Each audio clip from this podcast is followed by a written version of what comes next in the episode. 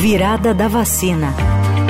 Oi, gente. Hoje é dia 9 de junho, Dia Nacional de Imunização. Estamos na virada da vacina na Rádio Eldorado e em todas as redes sociais do Estadão, alertando os ouvintes sobre a importância de manter a carteirinha em dia.